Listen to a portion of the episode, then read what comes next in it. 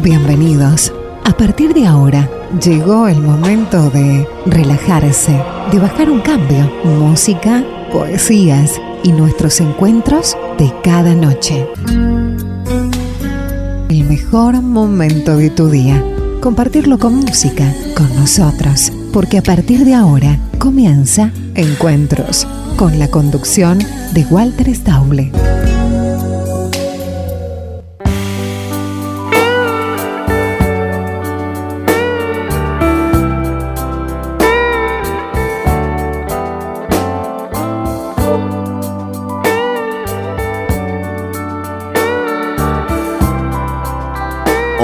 Hola, hola, hola, hola, buenas noches, ¿cómo les va? ¿Cómo andan? Espero que bien, ¿eh? Nosotros arrancando esta edición de encuentros por tu radio, FM Universidad,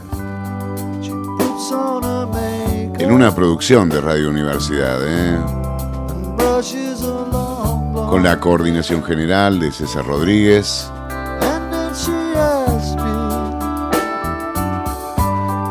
Mi nombre es Walter Stauble. Tengan ustedes muy buenas noches.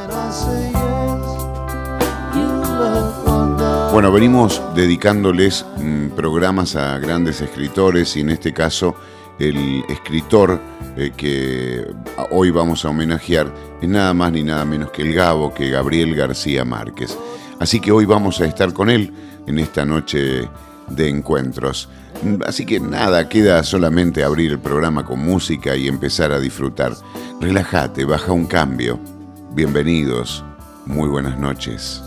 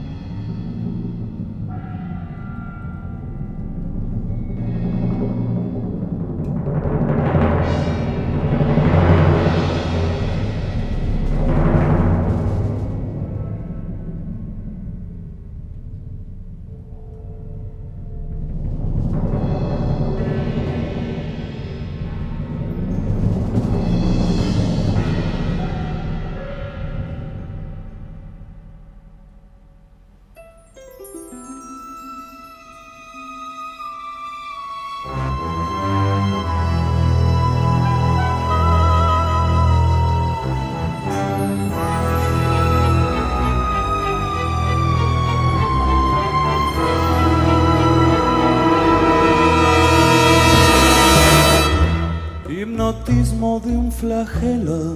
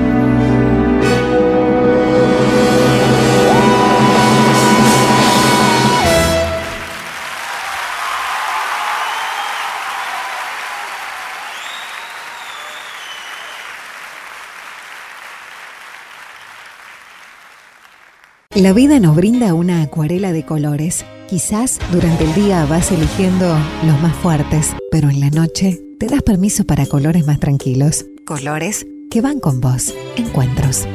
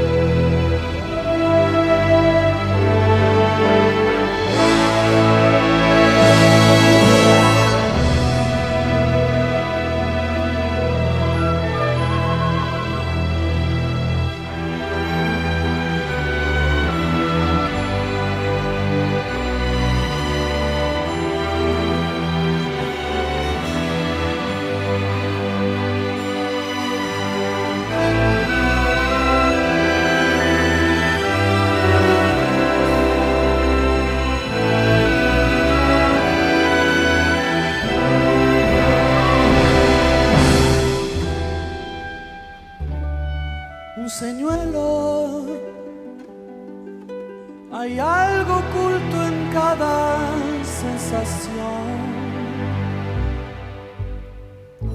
Ella parece sospechar, parece percibir en mi debilidad los vestigios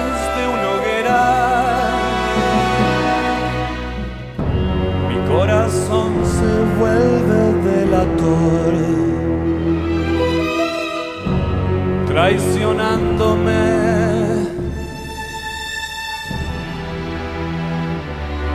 Por descuido, fui víctima de todo alguna vez. ya lo puede percibir, ya nada puede impedir.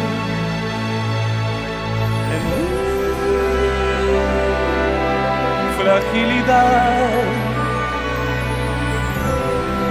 es el curso de las cosas. Hoy mi corazón se vuelve delator. Se abren mis esposas.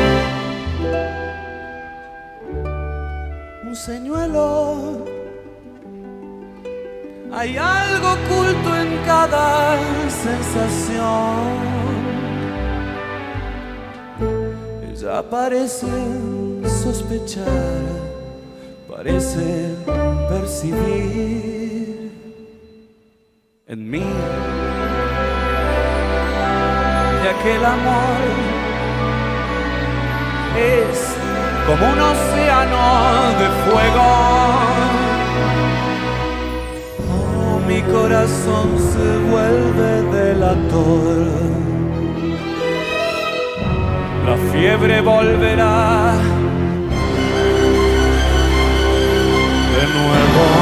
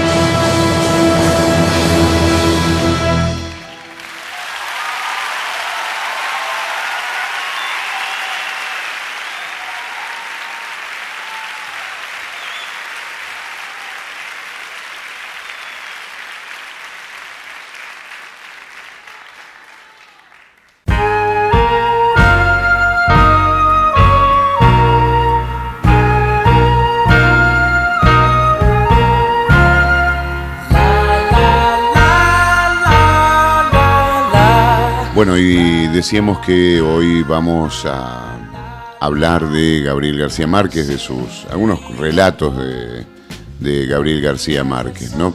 Uno se llama La profecía autocumplida.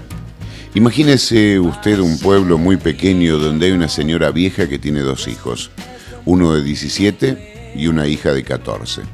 Está sirviéndoles el desayuno y tiene una expresión de preocupación. Los hijos le preguntan qué le pasa y ella les responde, no sé, pero he amanecido con el presentimiento que algo muy grave va a sucederle a este pueblo.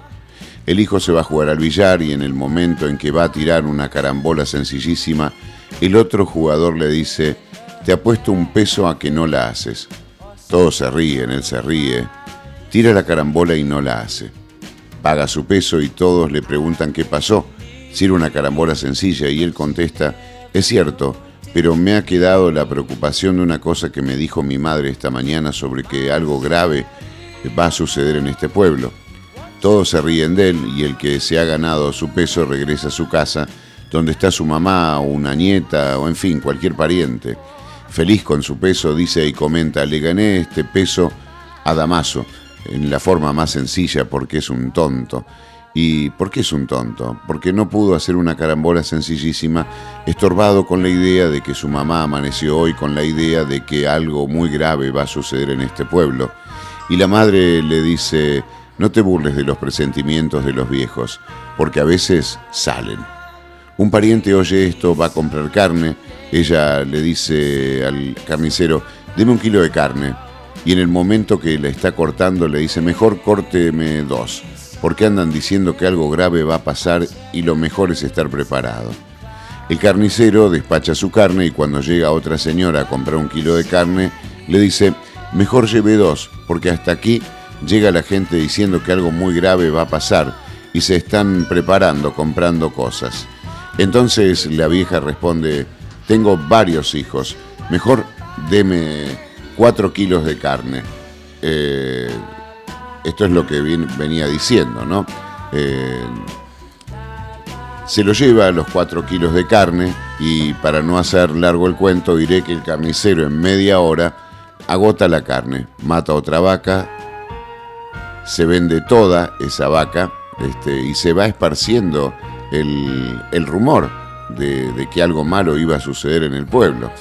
Llega el momento en que todo el mundo en el pueblo está esperando que pase algo se paralizan las actividades y de pronto a las 2 de la tarde alguien dice, ¿se han dado cuenta del calor que está haciendo? Pero si en este pueblo siempre ha hecho calor, tanto calor que es pueblo donde los músicos tenían instrumentos remendados con brea y tocaban siempre a la sombra porque si tocaban al sol se le caían a pedazos. Sin embargo, dice uno, a esta hora nunca ha hecho tanto calor, pero a las 2 de la tarde es cuando más hace calor, sí, pero no tanto calor como ahora. Al pueblo desierto, a la plaza desierta, baja de pronto un pajarito y se corre la voz. Hay un pajarito en la plaza y viene todo el mundo espantado a ver el pajarito. Pero señores, siempre han habido pajaritos que bajan. Sí, pero nunca hasta ahora.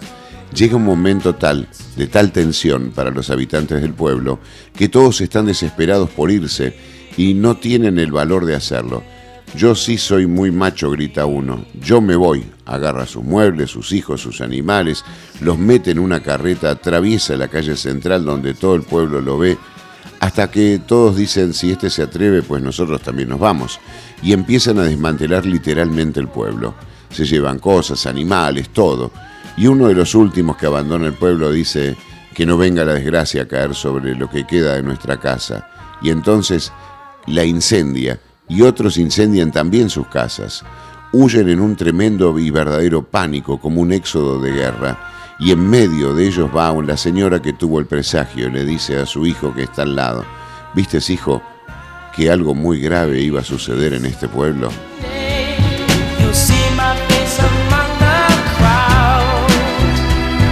Lo que hace un rumor, ¿no? Muy bueno. Gabriel García Márquez hoy, amigos, aquí en Encuentros. Y me siento tan feliz de poder leerlo, ¿no?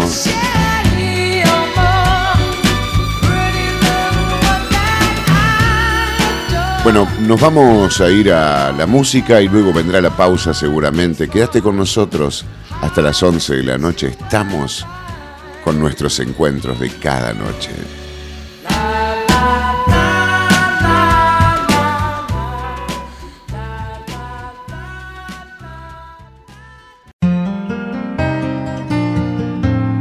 No te vayas. Me envenenaste el silencio. Ya volvemos con más Se fue mi aire detrás de ti. encuentros. Me arrebataste hasta el suelo. Tiraste y con Walter Stauble.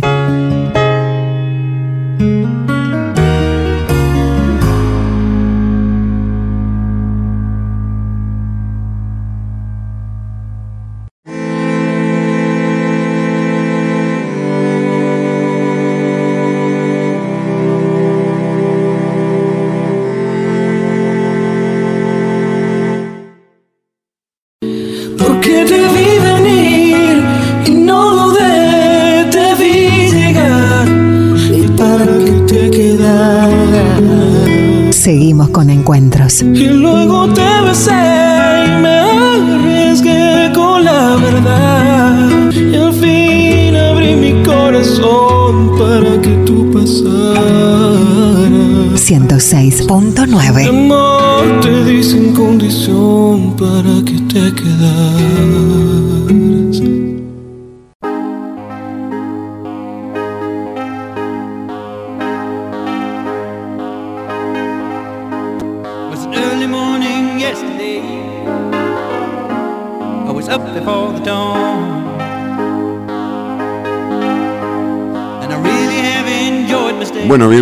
Al segundo bloque de nuestro programa, ¿eh? bienvenidos. Sigo con Márquez, con Gabriel García Márquez, con el Gabo, con un relato que se llama La muñeca de trapo. Dice, si por un instante Dios se olvidara de que soy una marioneta de trapo y me regalara un trozo de vida, posiblemente no diría todo lo que pienso, pero en definitiva pensaría todo lo que digo. Daría valor a las cosas no por lo que valen, sino por lo que significan. Dormiría poco, soñaría más. Entiendo que por cada minuto que cerramos los ojos perdemos 60 segundos de luz. Andaría cuando los demás se detienen, despertaría cuando los demás se duermen, escucharía mientras los demás hablan y cómo disfrutaría de un buen helado de chocolate. Si Dios me obsequiara un trozo de vida, vestiría sencillo, me, me tiraría de bruces al sol, dejando al descubierto no solamente mi cuerpo, sino mi alma. Dios mío, si yo tuviera un corazón, escribiría mi odio sobre el hielo y esperaría que saliera el sol. Pintaría con un sueño de Van Gogh sobre las estrellas un poema de Benedetti y una canción de Serrat. Sería la serenata que le ofrecería a la luna. Regaría con mis lágrimas las, las rosas para sentir el dolor de sus espinas y el encarnado beso de sus pétalos. Dios mío, si yo tuviera un trozo de vida, no dejaría pasar un solo día sin decirle a la gente que quiero que la quiero.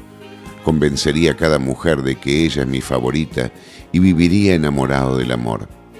A los hombres les probaría cuán equivocados están al pensar que dejan de enamorarse cuando envejecen, sin saber que envejecen cuando dejan de enamorarse.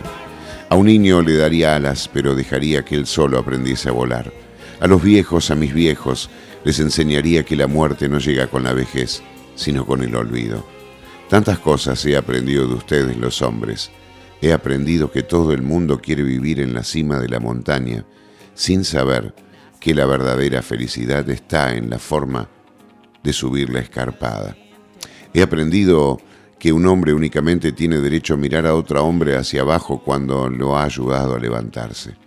Son tantas cosas las que he podido aprender de ustedes, pero finalmente mucho no habrán de servir, porque cuando me guarden dentro de esta maleta, infelizmente me estaré muriendo. Tremendo escritor, tremendo escritor, por Dios. Bueno, mm, se pueden comunicar con nosotros a través de nuestro Facebook. Encuentros es el Facebook, pero mm, es una página, una fanpage. Eh, nos buscas como arroba encuentros encuentros. Gracias a todos los que se van sumando de a poquito a la página, eh, que cada día hay un, hay un par que se suman y eso me llena de felicidad. Y a todos nos llena de felicidad, por supuesto. Nos vamos a la música de este principio de segundo bloque y ya venimos con más. No te vayas.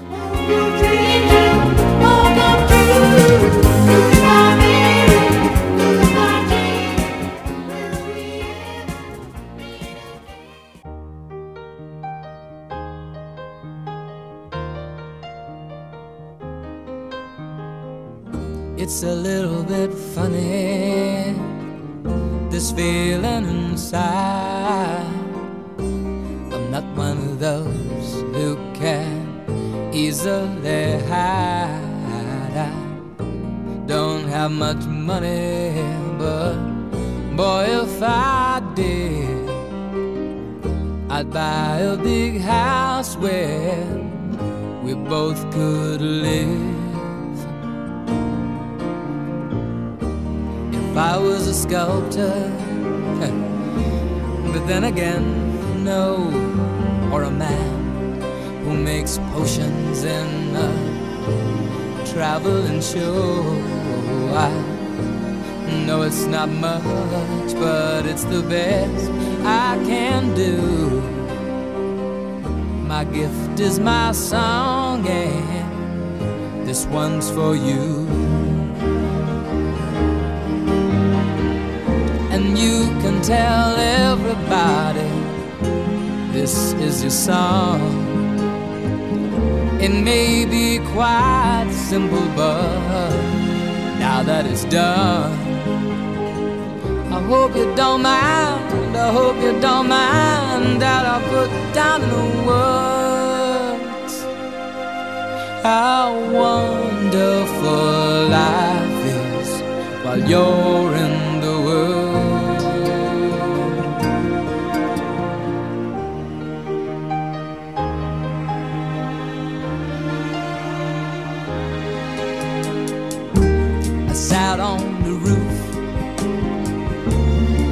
out the moss. Well, a few of the verses, well, they've got me quite cross.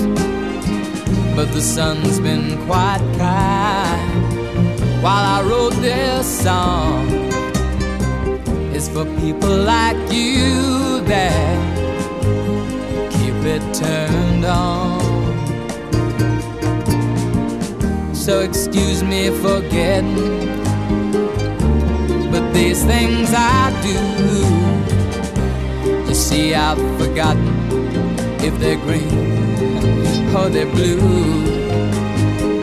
Anyway, the thing is, what I really mean.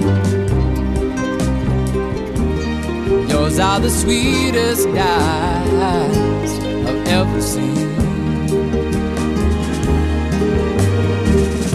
And you can tell everybody this is the song.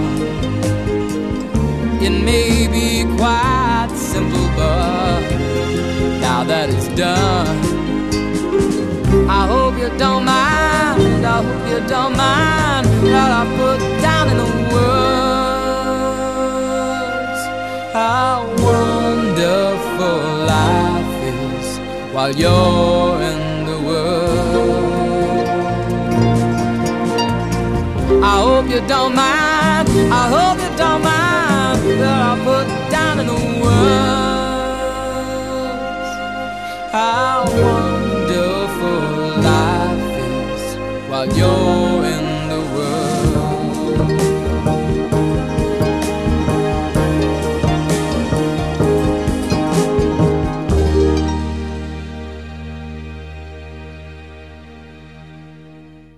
Nuestro Facebook, Encuentros, Encuentros. Déjanos tu mensaje ahí.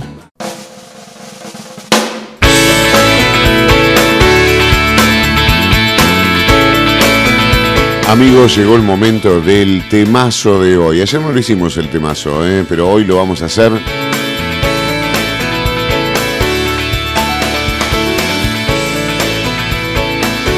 Y el temazo tiene que ver con este señor rosarino.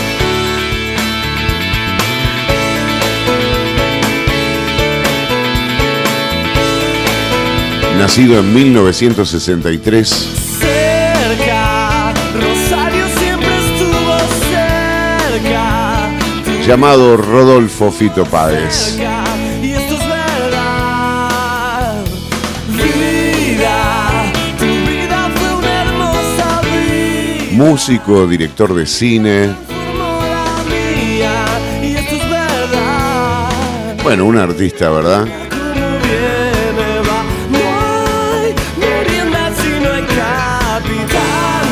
Así que bueno, el temazo de hoy tiene que ver con un tema que hizo mucho hito en la época, en su época, en el momento que salió. Damas y caballeros, el temazo de hoy es Fito Páez haciendo brillantes sobre el mic.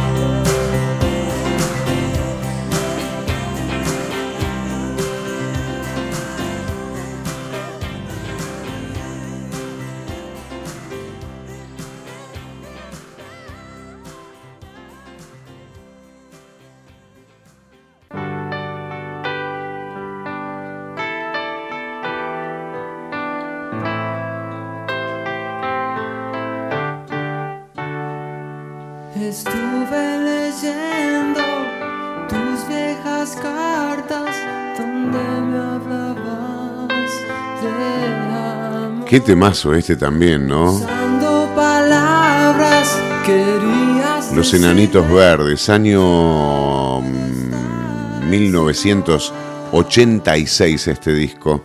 Se llamaba Contrarreloj, tremendo disco mendocinos ellos. Bueno, ya van a entrar en los temazos del día, ¿no? Bueno, vuelvo a García Márquez que dice, la historia se repite. Cuando éramos niños esperábamos ilusionados la Nochebuena. Redactábamos una ingenua carta con una enorme lista de quiero que me traigas y pasábamos contando los días con un aparato que llamábamos ya solo faltan. Cada mañana nos asomamos a ver cuántos días faltaban para Navidad, pero a medida que se acercaba el día, las horas se nos hacían eternas y pasaban llenas de advertencias de si no te portás bien, mm, gozábamos las posadas, visitamos a la familia, íbamos de compras, llenábamos de focos nuestro pino hasta que por fin llegaba la tan anhelada Navidad. Nochebuena. La casa se llenaba de alegría y con la magia, eh, una mágica aparición de los regalos, las ilusiones se volvían realidad y por un momento olvidábamos el verdadero significado de la Navidad. Hoy nuevamente, dice Márquez, llega la Nochebuena y la historia se repite con los hijos que pasan los días redactando borradores de tiernas cartas con una imaginación sin límites, piden, piden y piden juguetes, pelotas, muñecas o lo que me quieras traer. Y mientras los niños, la Navidad los llena de ilusión, a los adultos nos llena de esperanza y nos permite convivir con la familia regalándonos unos a otros cariño y buenos deseos, brindando por nuestros éxitos, apoyándonos unos a otros, apoyándonos en nuestras derrotas y tratando de entendernos. Porque la mejor forma de festejar es eh, el nacimiento, es llamando al que está lejos, olvidando rencores tontos y resentimientos, estos resentimientos necios, amando y perdonando, dice Gabriel García Márquez, eh, qué maestro.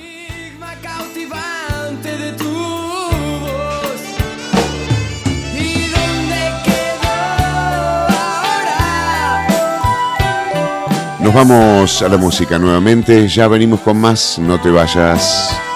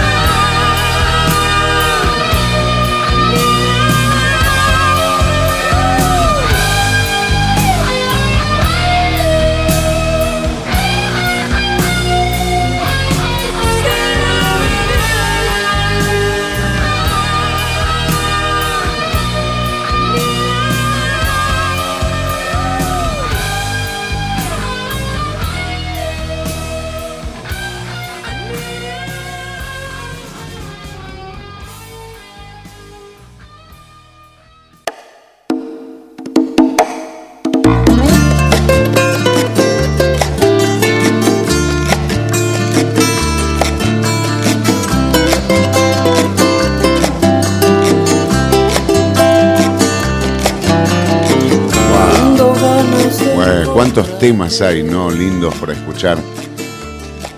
Sí. Los piojos, ¿eh? Qué bonito, bueno. Bueno, sigo con el Gabo, con Gabriel García Márquez. Y el otro relato que se llama Espantos de Agosto. Llegamos a Arezzo un poco antes del mediodía y perdimos más de dos horas buscando el castillo renacentista que el escritor venezolano Miguel Otero Silva había comprado en aquel mm, recodo idílico de la campiña toscana. Era un domingo a principios de agosto, ardiente y bullicioso, y no era fácil encontrar a alguien que supiera algo en las calles abarrotadas de turistas. Al cabo de muchas tentativas inútiles volvimos al automóvil. Abandonamos la ciudad por un sendero de cipreses, sin indicaciones viales, y una vieja pastora de gansos nos indicó con precisión dónde estaba el castillo. Antes de despedirse nos preguntó si pensábamos dormir allí, y le contestamos como lo teníamos previsto, que solo íbamos a almorzar. Menos mal, dijo ella, porque en esa casa espantan. Mi esposa y yo, mm, que no creemos en aparecidos, eh, nos burlamos de su credulidad. Pero nuestros dos hijos de 9 y 7 años se pusieron dichosos con la idea de conocer un fantasma de cuerpo presente. Miguel Otero Silva, que además de buen escritor era un anfitri- anfitrión espléndido y un comedor refinado, nos esperaba con un almuerzo de nunca olvidar. Como se nos había hecho tarde, no tuvimos tiempo de conocer el interior del castillo antes de sentarnos a la mesa, pero su aspecto desde fuera no tenía nada de pavoroso y cualquier inquietud se disipaba con la visión completa de la ciudad desde la terraza florida donde estábamos almorzando.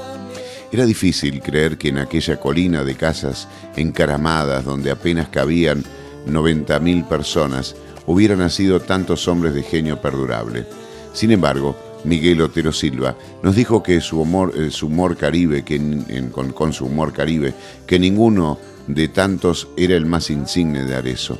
El más grande, sentenció, fue Ludovico, así sin apellidos, Ludovico, el gran señor de las artes y de la guerra, que había construido aquel castillo de su desgracia y de quien Miguel nos habló durante todo el almuerzo. Nos habló de su poder inmenso, de su amor contrariado, de su muerte espantosa.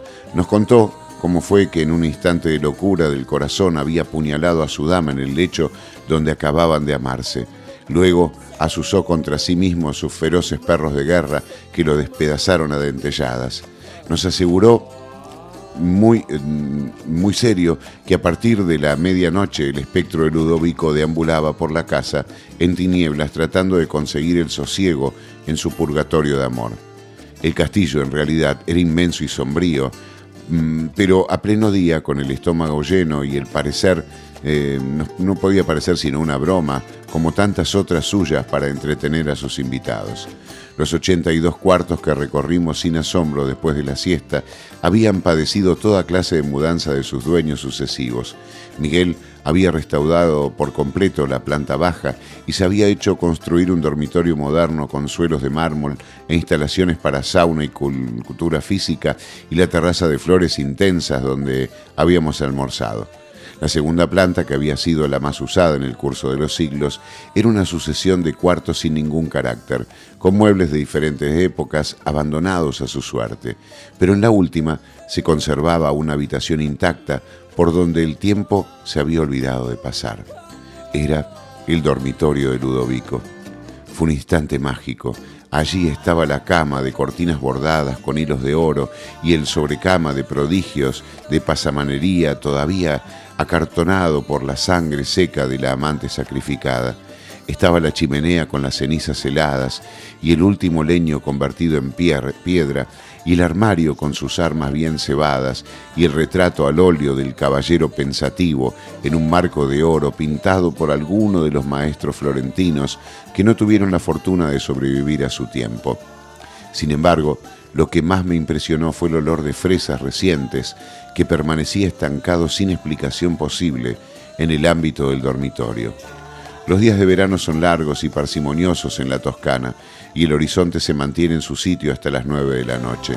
Cuando teníamos mm, de conocer el castillo eran más de las cinco, pero Miguel insistió en llevarnos a ver los frescos de Piero de la Francesca en la iglesia de San Francisco, cuando luego nos tomamos un café bien conversado bajo las pérgolas de la plaza, cuando regresamos para recoger las maletas, encontramos la cena servida, de modo que nos quedamos a cenar. Mientras lo hacíamos, bajo un cielo malva con un- una sola estrella, los niños prendieron unas antorchas en la cocina y se fueron a explorar las tinieblas de los pisos altos. Desde la mesa oíamos sus galopes de caballos herreros por las escaleras, los lamentos de las puertas, los gritos felices llamando a Ludovico en los cuartos tenebrosos. Fue a ellos a quienes se les ocurrió la mala idea de quedarnos a dormir.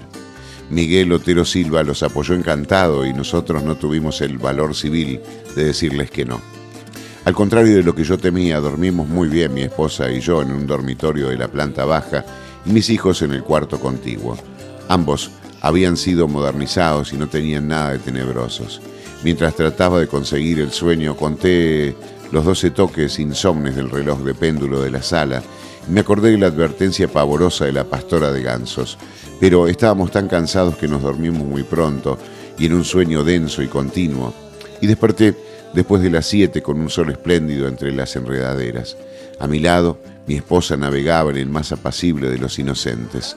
Qué tontería, me dije, que alguien siga creyendo en fantasmas por estos tiempos. Solo entonces me estremeció el olor de fresas recién cortadas y vi la chimenea con las cenizas frías y el último en la alcoba de la planta baja donde nos habíamos acostado la noche anterior, sino en el dormitorio de Ludovico bajo la cornisa y las cortinas polvorientas y las sábanas empapadas de sangre todavía caliente de su maldita cama. Tremendo relato, ¿eh? genio, Gabriel García Márquez, eh, tremendo genio, por Dios. Amigos, nos vamos un poquito de música, ya venimos con más, no te vayas, o la pausa, bueno, que disponga el operador, eh, ya vamos.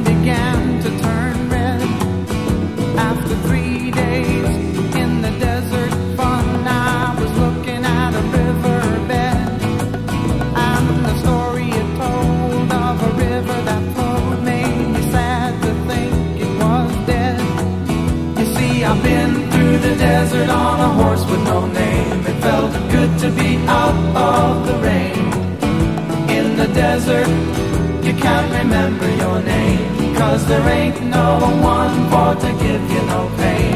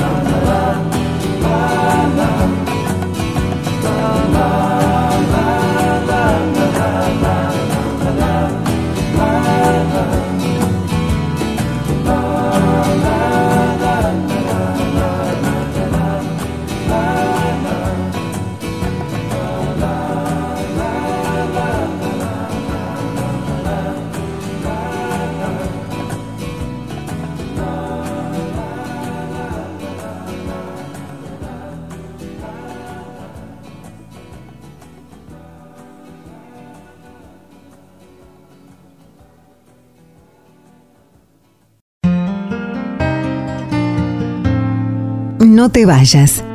Me envenenaste el silencio. Ya volvemos con más Se fue mi aire detrás de ti. encuentros. Me arrebataste hasta el suelo. Tiraste y me rompí. Con Walter Stauble.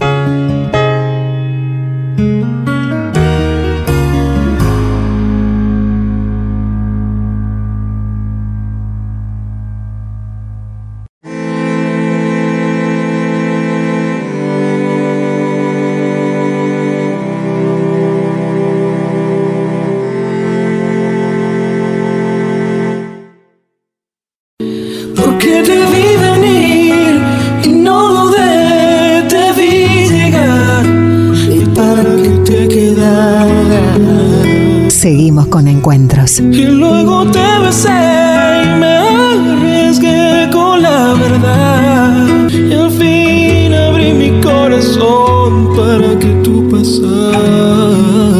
106.9. Amor, te di sin condición para que te quedaras.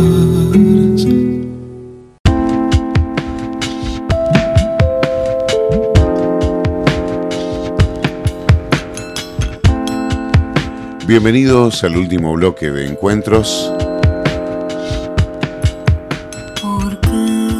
Y aquí estamos. Eh, recordá que te puedes comunicar con nosotros a través de nuestro Facebook, que lo buscas, es una página, porque viste que te pone el buscador, que buscas personas, páginas. Bueno, es una página que se llama Encuentros Encuentros. eh, arroba Encuentros Encuentros. Y si no, figura como Encuentros solamente. eh. Ahí nos podés eh, acompañar, darle me gusta, comentar, qué sé yo, lo que quieras, lo que tengas ganas. Me voy al último cuento de hoy de García Márquez, que se llama El cuento más corto del mundo. Eh, esto es algo que, eh, a lo que los agentes viajeros deben estar acostumbrados. Para mí me ha merecido un interés especial. En uno de los asientos del avión que viene viajando un niño, al que la cabinera atiende con especial esmero y en cuyo cuello ha sido colgado un enorme cartel que dice Medellín, sencillamente, aunque el niño le hayan comprado un ticket eh, de persona humana, es necesario considerar que ha viajado como una carga. Una carga apreciable, frágil, mortal y todo lo que se quiera, pero de todos modos muy poco diferente de un bulto de tachuelas.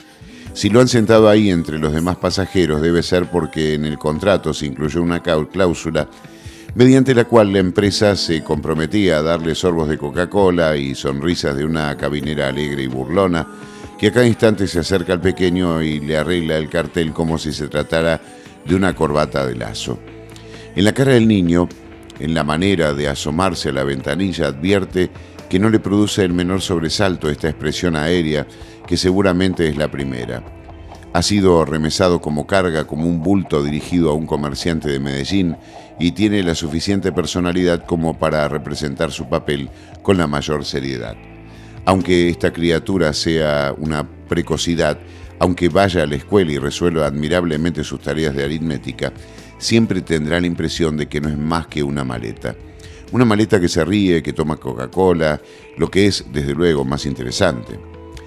A los pasajeros se les reparte los periódicos de la mañana. En uno de ellos encuentro un despacho de UP que me hace olvidar momentáneamente del niño equipaje y que transcribo al pie de la letra porque me parece que es el mejor cuento más corto del mundo. Y dice así, Mary Jo tenía dos años de edad, está aprendiendo a jugar en tinieblas, después de que sus padres y el señor y la señora May se vieron obligados a escoger entre la vida de la pequeña o que se quedara ciega por el resto de su vida. A la pequeña Mary J le sacaron ambos ojos en la clínica Mayo, después de que seis eminentes especialistas dieron su diagnóstico de retinoblastoma, retinoblastoma. A los cuatro días después de operada, la pequeña dijo, mamá, no puedo despertarme, no puedo despertarme.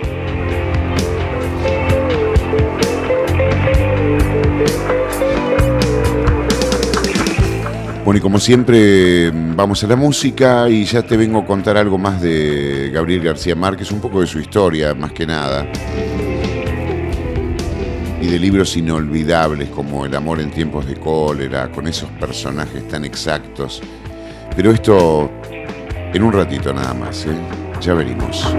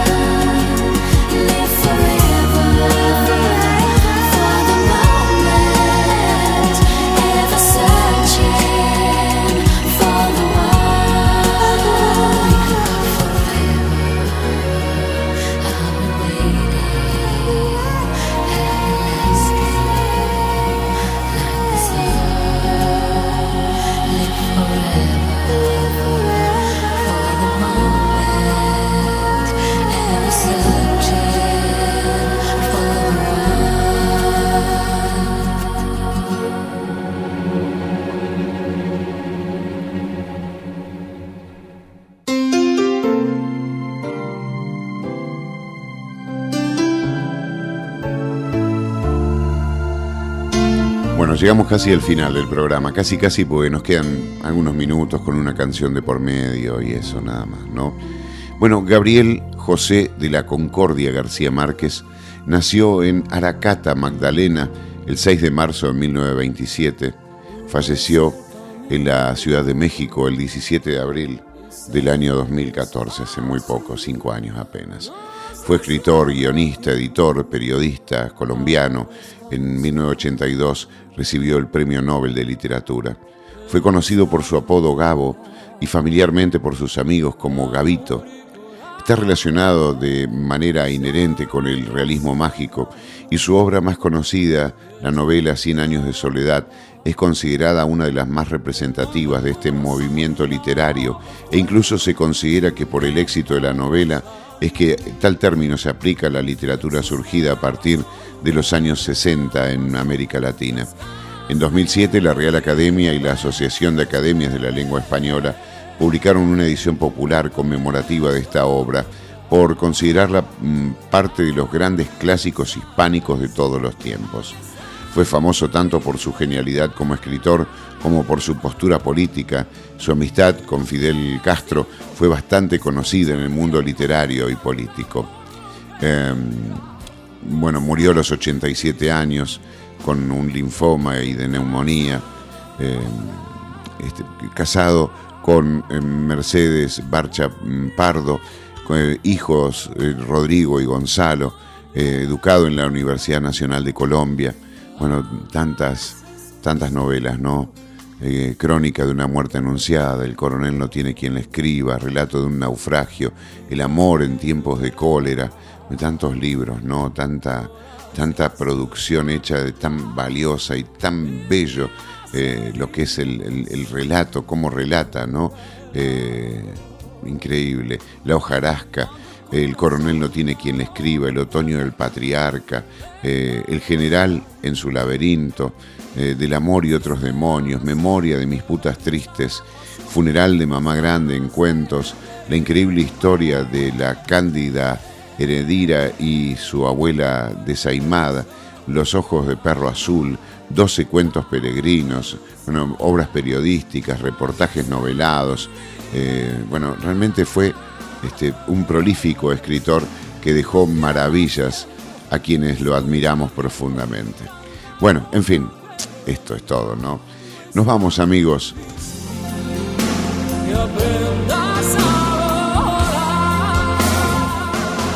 Encuentros es una producción de FM Universidad, tu radio,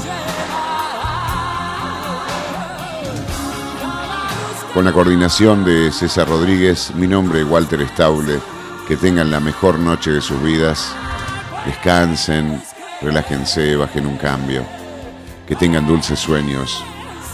Nos volvemos a encontrar en el próximo programa. Chao. Hasta el próximo programa.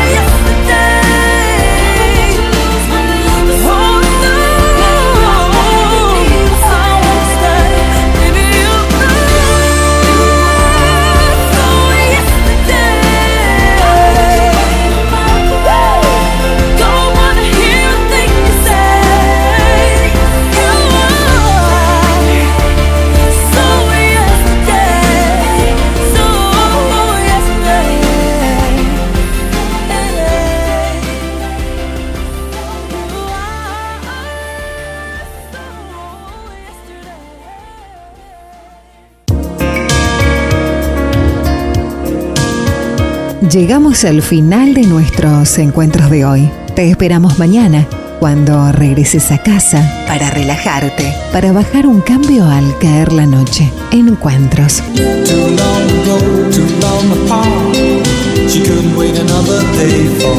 Un hermoso momento cada noche con nosotros mismos, para compartir con vos, para que compartas con nosotros. Encuentros. Hasta mañana y que tengas dulces sueños.